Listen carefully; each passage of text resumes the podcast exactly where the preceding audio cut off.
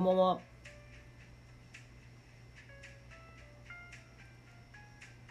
予定の時間の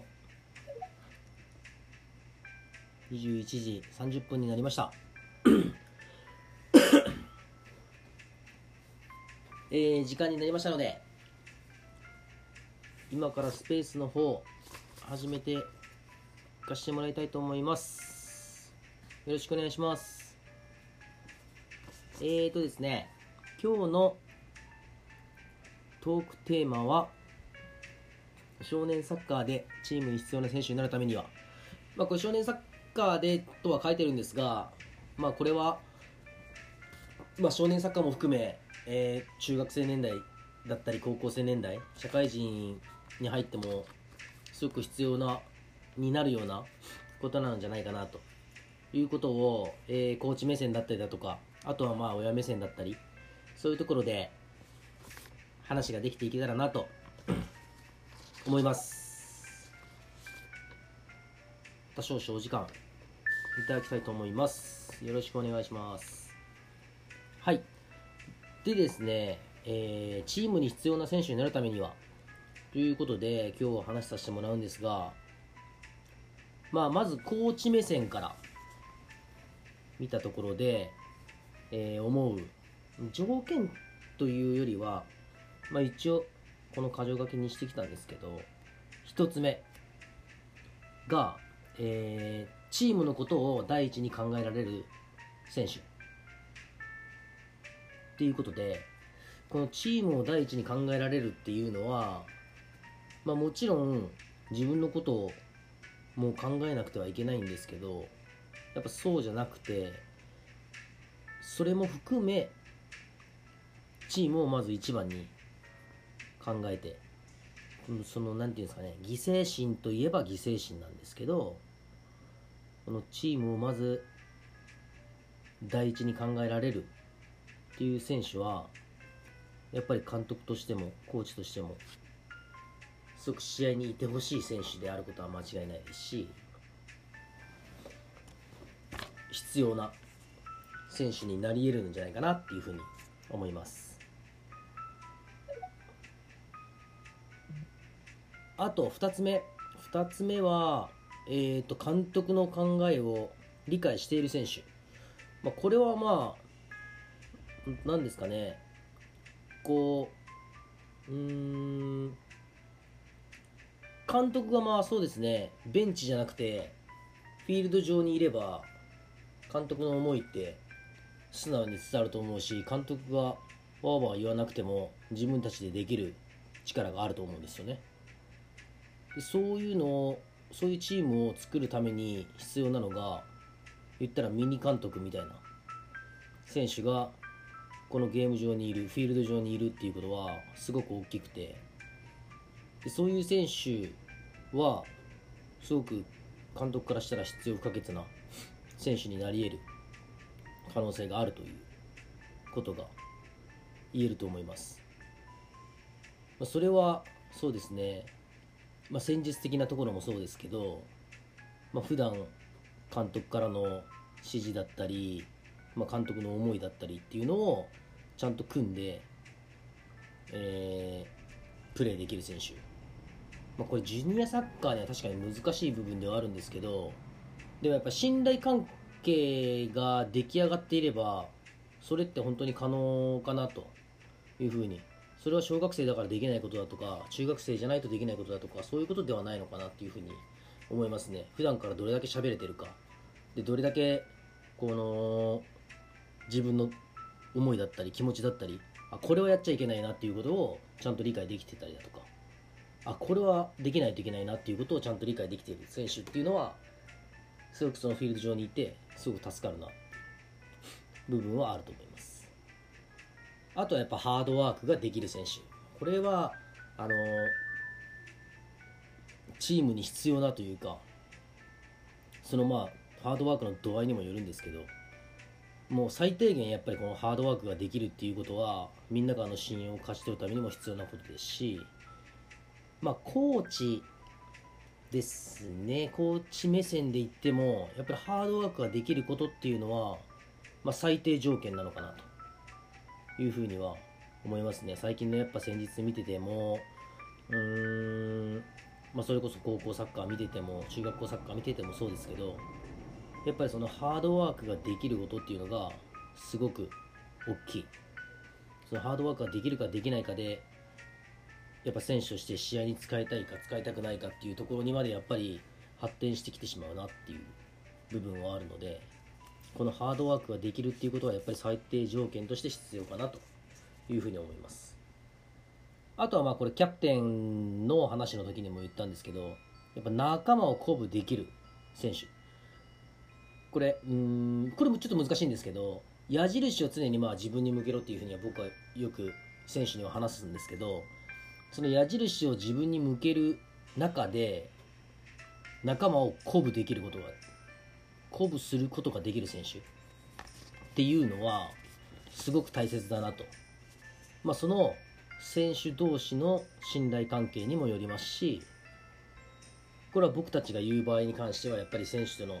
監督との信頼関係もあるんですけどやっぱそこで仲間を鼓舞できる選手その鼓舞っていうのは単純に何て言うのかな悪口ではないんですよね。ポジティブな言葉なんですけどでもたまにはこう仲間の心に火をつけるような言葉だったりだとか、まあ、もちろん頑張ろうぜもまあそうなんですけど、まあ、どう頑張るのかということをしっかり伝えられる選手スイッチの入ってない選手にこうスイッチを入れてあげられるような選手。っていうのはすごく大事なこと。なのかな？チームに必要な選手にある能力なのかな？っていうふうに思います。あとはまあさっきも言ったようにこの信頼が厚い。この信頼っていうのがすごく大事でまあジュニアサッカー、まあ、中学校のサッカーもそうなんですけど、まあ、特にやっぱり言われたい言われてもいい相手言われたくない相手っていうのがやっぱ如実に出るんですね。やっぱ試合しててもそうですし僕が試合外から見ててもそうなんですけどそうお前には言われたくないっていうこうまあライバル心でもあるんですけどそこは。この難しいこの関係性っていうのがすごくあって。でそこでやっぱりものを言える選手まあものを言言ってこの信頼がどんどんどんどん厚くなることが大事なことなんですけど、まあ、それも含めてやっぱり仲間との信頼関係がしっかり取れてる選手、まあ、こいつのために走ってやろうもそうだしそうこいつがミスしても自分たちがカバーしてやるもそうなんですけどそう思われるような選手。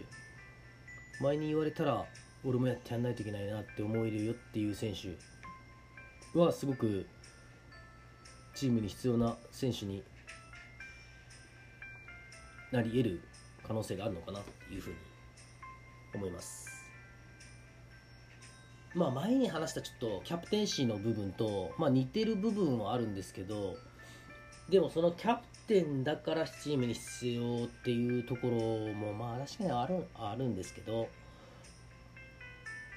この全員が全員がっていうか本当そうですね。スタメンに出れるような選手だったりそこに関わってくる選手だったりっていう選手に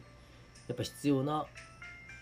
こう能力だったりっていうのがこういうチームのことを第一に考えることができたりだとかこの監督の考えをしっかり理解できることだったりだとかハードワークができること仲間をしっかり鼓舞することができることあとは信頼が仲間から熱いっていうこと。っていうのはすごく必要なことなのかなっていうふうに思います。でこれがまたえー、っと監督から目線で監督がだけがこういう選手を育てられるかっていうとそれはちょっとすごく難しい部分もあって僕はこれをまた親目線からも紐解いてみたいなっていう部分があってすごく考えてみたんですけど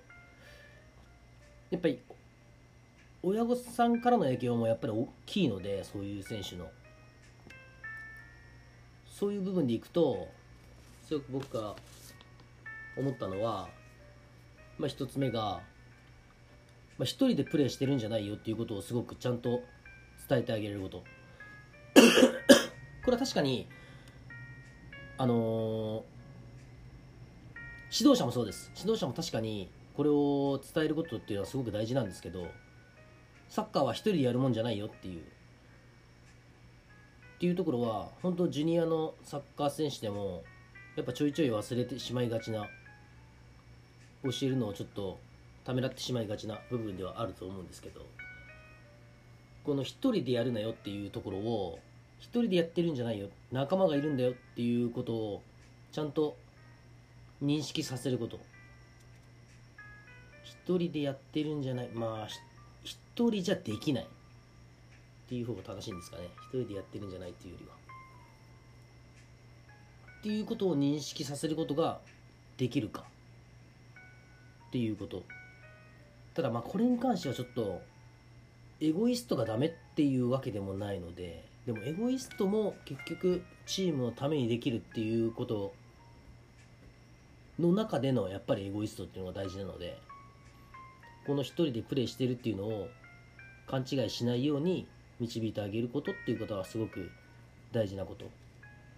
あとはこの仲間のプレーだったりその自分のプレーをやっぱりリスペクトしてあげること。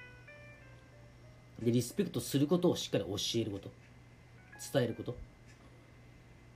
これを親御さんからされてる選手とそうじゃない選手っていうのはやっぱちょっと感じ方だったりだとかえー、っとまあもちろんその仲間への発信の仕方っていうのも変わってきてこれがリスペクトできないとやっぱちょっと声かけが全体的にあれなんですよね。ネガティブなものになっちゃう。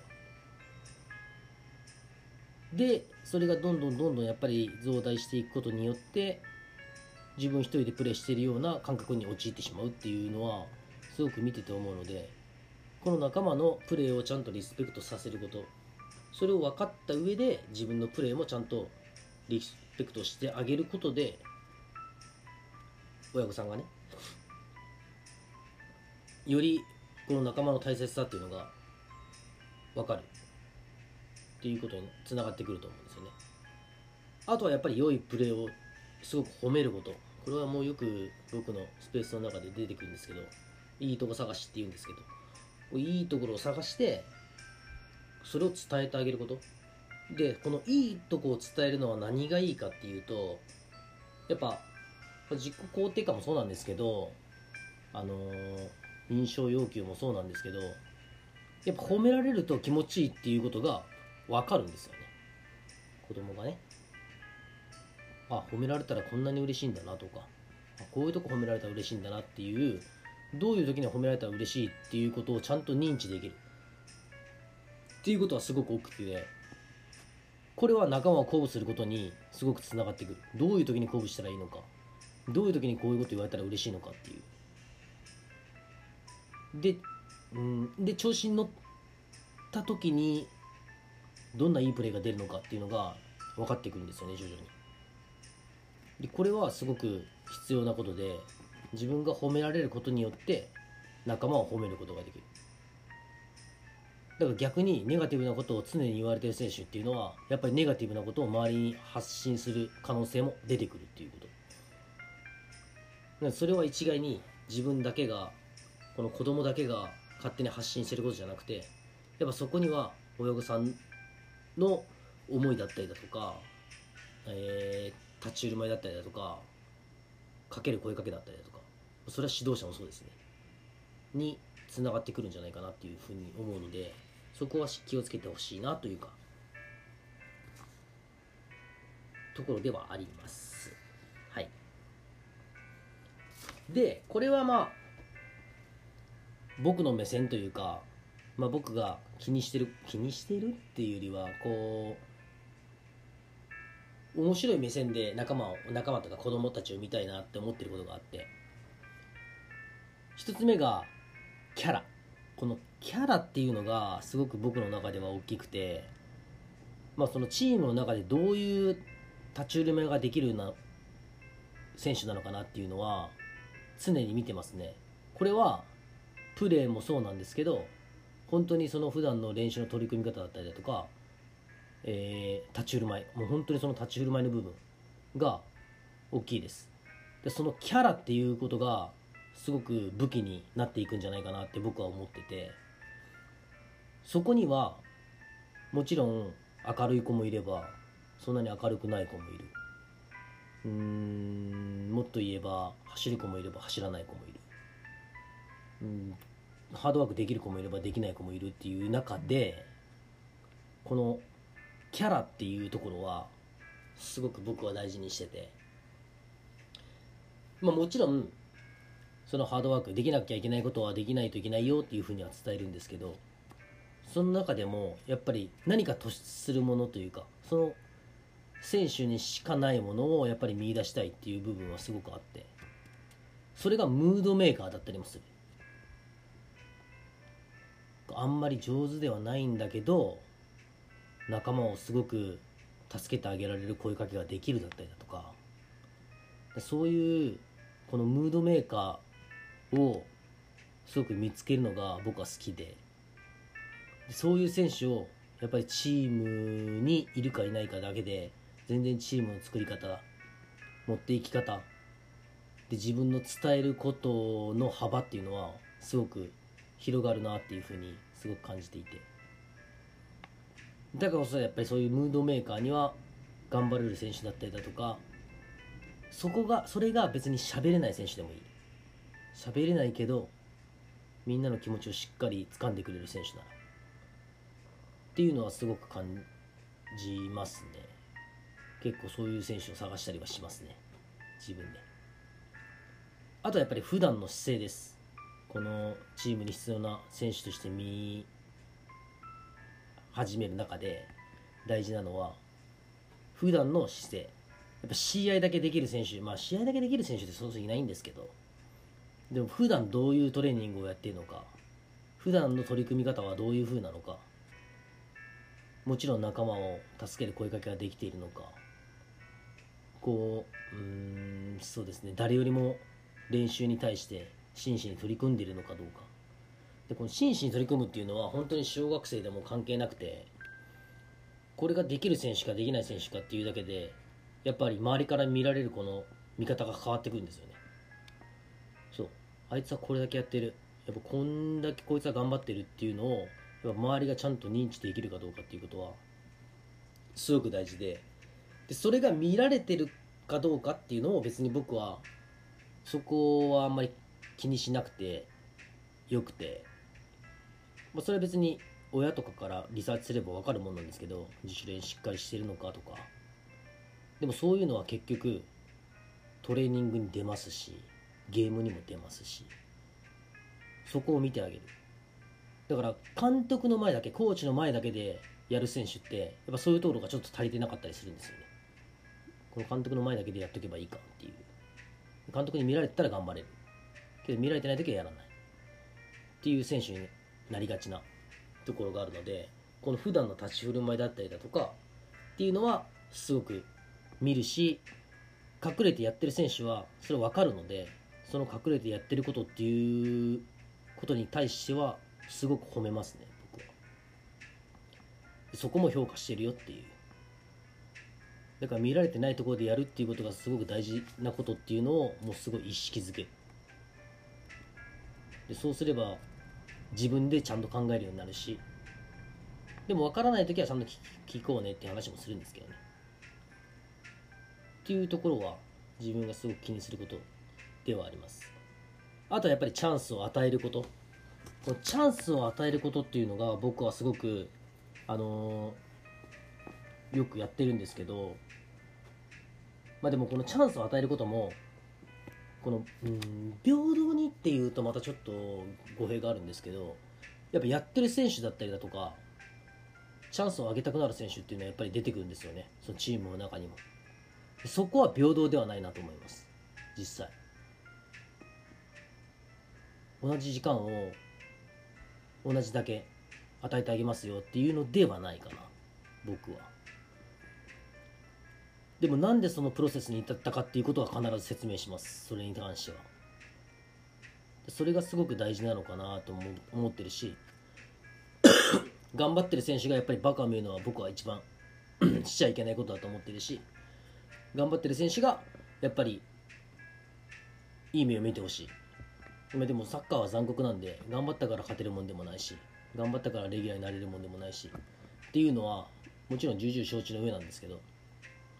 あくまでこの理想の中で考えるとするならば僕は頑張った選手にチャンスは必ず与える。っていうことがすごく大事なのかなっていうふうに思います。であとまあ教えててすごく思うのはうんまあこれは本当に、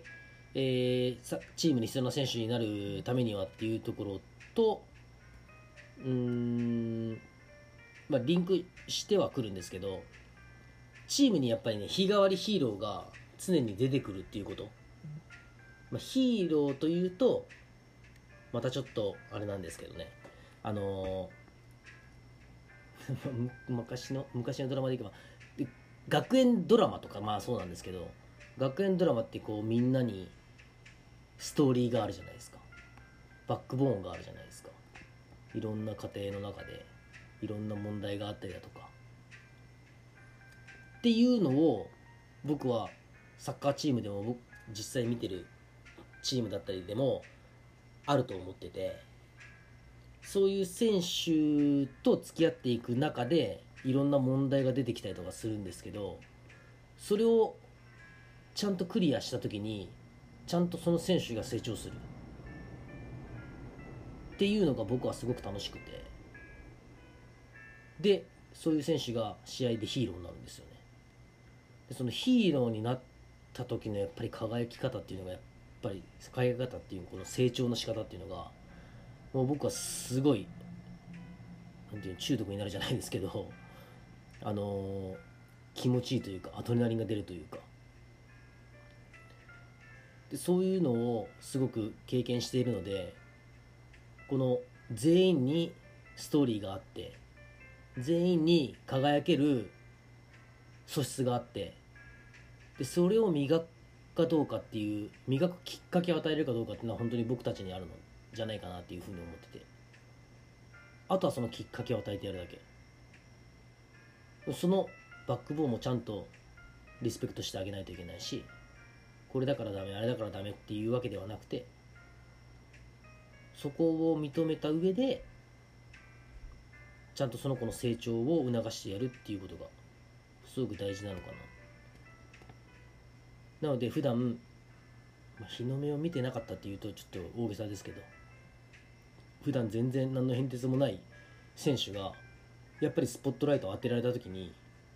やっぱ頑張れるポテンシャルっていうのがやっぱすごいあるんですよね。でそれを見てたら周りがあってなるんですよね。であってなることによってチームがギュッと締まったりだとかグッと成長したりだとかっていうきっかけがある。でそのやっぱり日替わりヒーローっていうのが僕にとってはすごく大事なことだと思うので上手い選手を見るのはすごく簡単だしいい選手をさらに伸ばすっていうのもそんなに難しいことではないと思うんですけどそれよりもやっぱりスポットライトが当たってない選手にもスポットライトを当ててやる。でそれが通用することによって普段スポットライトが当たってなかった選手が当たることによって何か成長するきっかけをもらえる。それをチャンスを生かせるっていうことがすごく大事なのかな。そういう選手がもしかしたら自分たちのことをすごく理解してくれるかもしれないしそういう選手が理解してくれることによってさっきも言ってたようなチームに必要な選手に変わってくるんじゃないかな。っていうふうに僕は思って。なんかそういうのを考えながらやるとどんな選手にもやっぱりチャンスはあるしどんな選手にも成長できるきっかけっていうのがあってそれを見過ごさないように見逃さないように普段からやっぱり見ないといけないなっていう、うん、工夫しながらもそうなんですけど見ないといけないなっていうふうにはすごく感じています。それはうまい下手じゃなくてやっぱりその子の持っているものをちゃんと引き出してあげるっていうことがすごく大事なのかなっていうふうに思います。まあそういう選手をチームに必要な選手に育てることも僕たちの指導者の仕事でもあると思うし仕事っていうとまたちょっとあれなんですけどやっていかなくちゃいけないことなのかなとも思います。はい。ちょっとなんか熱く喋ってたらあっという間に今25分が経ったんですがはい。まあまとめると今日、えー、テーマであるチームに必要な選手になるためにはっていうところでいくとまあ指導者目線でいくと、えー、チームのことを一番に考えることができる選手。監督の考えをしっかり理解している選手。あとはハードワークができること。仲間をしっかり鼓舞することができること。あとは仲間からの信頼。監督からの信頼が厚いこと。まあ親御さんにやってほしいことっていう点でいけば、まあ、サッカーは一人でやってるんじゃないよっていうことをしっかり分からせてあげてほしい。あとは、えー、と仲間のプレーもリスペクトさせてほしいし、えー、自分のプレーもしっかり親御さんがリスペクトしてあげること。あれはダメだったこれはダメだったっていうことよりもこのプレーが何でこうなったのかっていうことをちゃんと聞いてあげることの方が大事なのかなと。あとはやっぱり良いプレーを褒めること。これはもう指導者も親もそうなんですけど。いいところをたくさん褒める。褒められてる選手は仲間を褒めることができる。これは絶対に連動してる部分だと思います。ポジティブの連鎖がちゃんと起こるんだと思います。なので褒められてない選手が仲間を褒めることっていうのはすごく難しいことだと思うしどういう時に褒められてどういう時にやっぱりスイッチが入ってどういう時に嬉しいんだっていうことをちゃんと分からさせるためには普段からやっぱりしっかり褒めないといけないなっていうふうには思います、まあ、あとはこの僕目線でいくと一人一人にやっぱりキャラがあってそのキャラをこうしっかり立たせてあげる。なのでこう単純にうんなんていうんですかね。えー、っとこのグラフでいけば均等にグラフをすごく見るんじゃなくて何か突出してるものがあるんだったらこのキャラに合った技術だったり突出してる能力をしっかり見てあげること。あとはこの普段の立ち振る舞いをしっかり見るっていうこと。この普段の姿勢取り組み方っていうのを見てあげるっていうこともすごく大事かな。チャンスは絶対に与えてあげること。チャンスをしっかり与えることで子供たちは絶対に頑張れるきっかけを与えられると思うしそれに関しては別に僕は平等ではなくてはいいのかなと思います。あとは日替わりヒーローがベストなんじゃないかっていう。日替わりで一人一人のこの選手を見ることによってその一人一人の選手のバックボーンもしっかり見ることによってこう声かけだったりだとか、えー、と接し方だったりだとかっていうところはもちろん同じではないと思うしみんな。でそういうところを見てあげることによって頑張れるきっかけ変われるきっかけ成長できるきっかけをしっかり掴んでほしいなっていうのが僕の今日のサッカーにあチームに必要な選手になるためにはっていうところの大事なことなんじゃないかなというふうに思ってますはいなんかちょっとどっちらかっちゃったりだとかこの僕目線の話とかをしちゃったことによってちょっと話が脱線したりだとかはしたんですけどまあ要するにやっぱり子供としっかり face to face で子供の意見も聞くこともあっていいと思うし子供との信頼関係をしっかり築くっていうことがやっぱり大事なことなのかなというふうに思います。そうするとチームに必要な選手を育てるというよりはチームに必要な選手に選手たちがやっぱりなってくれる。これはすごくいい相乗効果なんじゃないかなっていうふうに思います。はい。本日のスペースは以上になります。ご視聴いただいた方ありがとうございます。ちょっと短い時間にもなりましたがまたアーカイブでえー、っと、ツイッターの方に残しておきますので、またお時間ある方は、えー、聞いてもらえたらと思います。はい。今日も聞き苦しいところたくさんあったと思いますがありがとうございますあの愛知県の方は今土地台風が明日来そうな感じで大変そうなのでぜひぜひ気をつけてください。はい。またえー、っとスペースの方続けていきたいと思いますのでまたご機会があったら、えー、よろしくお願いします。あリクエストが来てる。あリクエスト聞いちゃった。はい。以上になります。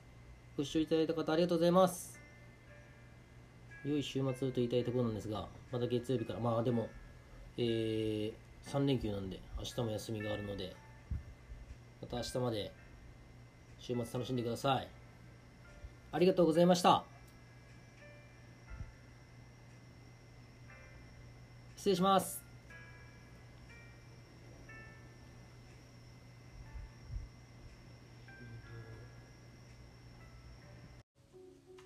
こんばんは。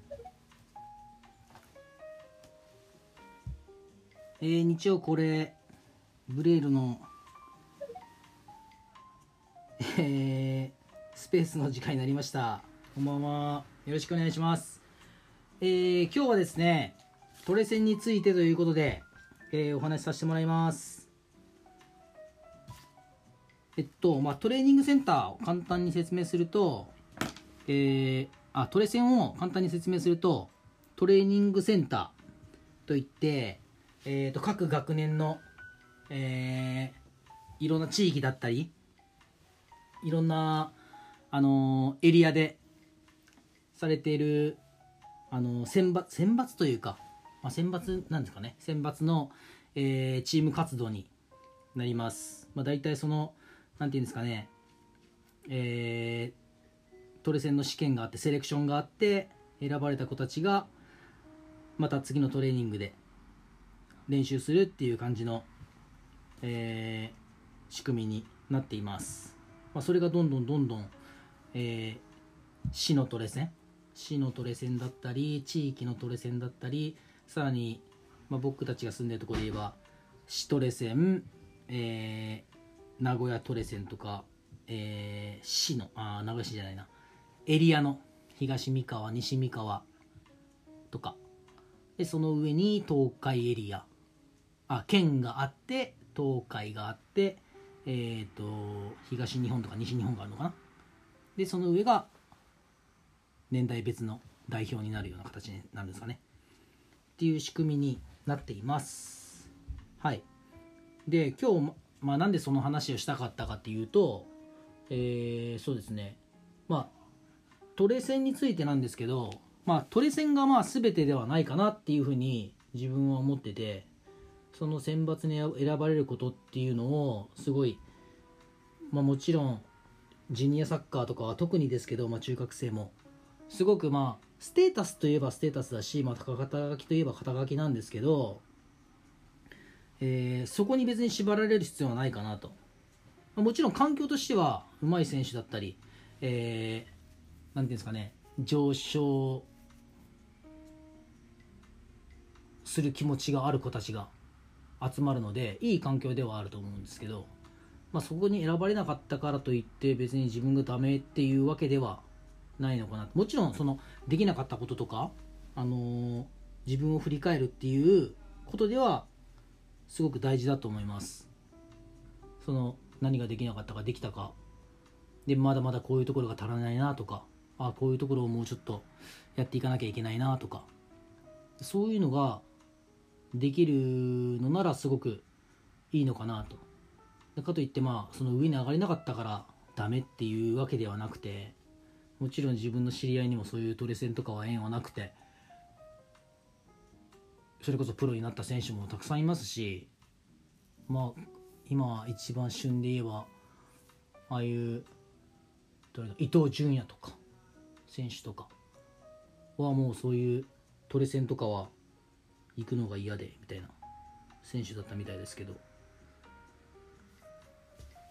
まあ上手くなるために必要なえーっとコンテンツではあると思うんですけどそれを基準にこう考えなくてもいいのかなっていうのはすごく思いますね。やっぱ子供たちの、まあ、僕が昔いた、えーっとサッカースクールのあの子供たちの会話の中にもよく「おお前何何トレセンなの?」みたいな「シトレー」みたいな「ケントレー」みたいな話をよく聞きましたけど、まあ、結構やっぱ子供たちの中ではそういうなんかこうトレセンだからうまい。トレセンじゃないからうまくないっていう風なイメージも多分あるのかと思うんですけど。でもそういうイメージはきっと親御さんから伝わったりだとか、まあ、子供たちの中で伝わったりだとかっていうことがすごく多いと思うので、まあ、そこに別に縛られることは僕は全然ないと思うしトレセンに引っかからなかったからといってそんな落ち込むことでもないのかなっていうふうに思います。ただ矢印は常にやっぱり自分に向けないといけないのでこう選んでもらえなかったからあの人が悪いだとかこの環境が悪いだとかっていうんじゃなくてしっかり自分に矢印を向けて取り組めるっていうことがすごく大事なのかなと。でそういうトレセンに行きたいと思う子たちに言えることっていうのはやっぱ自チームでしっかり伸びしろだったりまあ、結果っていうところではないですけどこの自分がやってることだったりっていうのをしっかり表現できる選手。もちろん自分が行きたいですって言って行けれるもんではないのでチームの指導者の推薦があって初めて、あの、できるものなのでそういうのを考えると、えー、まず自チームでしっかり活動をしっかりするだとかトレーニングしっかり真摯にやるだとかそういうところがまず必要なのかなと。だからやっぱ指導者がこういい環境に連れていくことで変化があるかもしれないと思わせれるような選手っていうのがだったりまあ周りから誰が見てももうこのチームの代表としてこうセレクションに行ってほしいっていう選手だったりとかそういう選手がやっぱり選ばれるものなのでやっぱり自チームの活動だったりトレーニングをやっぱり適当にやってる選手はやっぱそういうところには選ばれることは少ないんじゃないかなっていうふうに思いますね。なので、まあ、まずは自チームをしっかり活動というか取り組みというかをしっかりやることでその中でさらにこう環境いい環境でやれるっていうこといろんな刺激を受けてきっかけ成長できる自分が上手くなるきっかけっていうのをもらうためにトレセンに参加するっていうのは僕はすごく必要だしありなんじゃないかなと思います。まあでもそれを全然あれすることはないのかな。気にする気にするというかこうそれだけが全てっていう考え方では僕はないのでもちろんトレセンも言ってて自分もまあそういう活動には参加したことはありますけど僕はまあ本当に他チームの選手と一緒にやることがもう楽しくてしょうがなかったのでそう。それはすごく自分のためにもなったなと思います。上手い選手を見てうわお前うめえなって言って、まあ、話してみて仲良くなってで一緒のチームでやったらさらにこう頼もしさが分かるというか仲間のうまさが分かるというか。そういうことは小学校からもすごく感じてたので。そういう意味でも僕は鳥さんすごく大好きですし。けどまあ今のそうですね。子供にしても親御さんにしてもすごい気にする気にしてる部分っていうか影響されてる部分はすごく大きいのかなと思うので。そこはもうちょっとフラットに見てもいいんじゃないかなっていう。だし子供に声をかけるとしたらやっぱり自分のチームでしっかり取り組むことっていうことの方が大事なのかなっていうふうに思います。まあそうですね。なんかこう何年生からあるのかなトレセンは。結構 U10 とか9はあるのかな10はあると思うんですけど、まあ、そういう中でやることってやっぱ一個一個のチームにやっぱり偏っちゃう部分はトレセンの中であると思うのでそういうところに入ってどれだけやれるかっていうのはすごく大事なことなのかなと思います、まあ、あとはその指導者指導の仕方ですよね。他のチームの指導者だとかに教えてもらって普段分かんないことだったりだとか普段こう感じないようなこの指導だったりができるっていうのはあを受けられるっていうのはすごくポジティブなことだと思うしもちろん普段はすごくいいいいって褒められてることがもっとできるもっとできるっていう指導者に当たるかもしれないですしそういうこう点でいけばいろんな人に出会えるっていう意味でいけばすごくいいことなのかなというふうに思います、まあ、僕も最近そのトレトレ戦の交流試合みたいなのを見に行ったんですけど、まあ、やっぱり意識の高い子だったりこうその中でもやっぱり目立ってる子だったりやっぱそういう選手っていうのはやっぱ人間性もある程度しっかりしているっていう部分はすごく見てて感じるなと思います。そのプレーができるからそのプレーがいいからっていうことだけで選ばれてるっていうんじゃなくてちゃんとそういう人間性も見られた上でちゃんとできているっていうのは僕は見てて思いました。だからああいうところに行ってこういろんなね地域やっぱ地域ごとによってやっぱ違うんですよね。教えられ方だったりとか伝えられ方だったりだとかまあその選手のモチベーションもそうですけどそれはすごく感じました。なのでそういう環境においてチームに持ち帰るっていうことがすごく大事なのかな。やっぱりそういう、あのー参加した選手に関しては。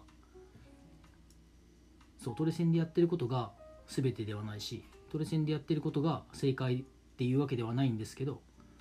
そういうもしかしたら感じる体の強さだったり、えー、とパススピードの速さだったり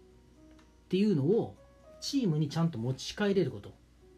っていうのがすごく大事なことなのかなっていうふうに思います。それができなかったら自分にもこう反映されないし。うん。それがそれをやれるからやっぱ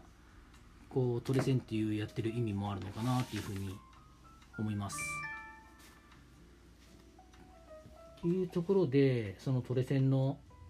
なんていうんですかね。もちろんトレセンの仕組みとかもいろいろね地域によって多分違ったりその目的だったりも違ったりもすると思うんですけど、まあ、そういういろんな地域の選手とやっぱりできるっていうことは一つ強みなのかなっていうふうに思うので。まあその今回本当にその伝えたかったことっていうかトレセンについてすごく自分が思ってたことっていうのはそのトレセンがやっぱり全てではないしトレセンに入ったからすごく偉いとかトレセンに落ちたから選手としてダメだっていうことではなくてトレセンを通して自分がしっかり何か感じれるきっかけになるっていうことの方が大事なのかなと。いうことをすごくお伝えお伝えしたかったかなと。思います。はい。まあそうですね。そのトレセンうん。まあ指導者もそうですね。こういろいろ考えてやっぱそういう選抜できた子たちに伝えたいことっていうのはこう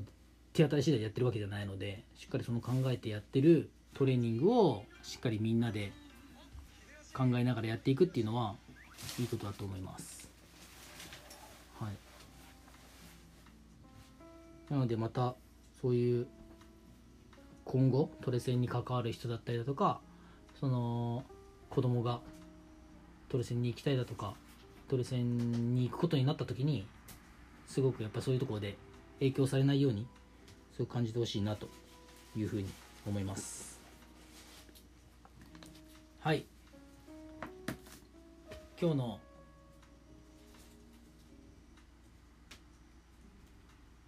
えースペースは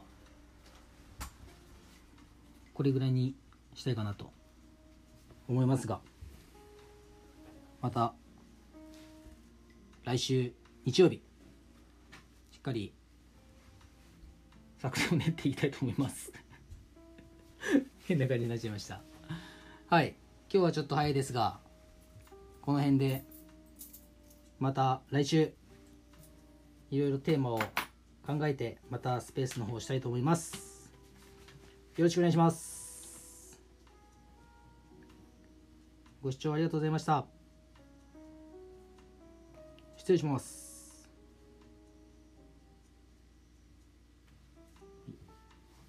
ありがとうございます。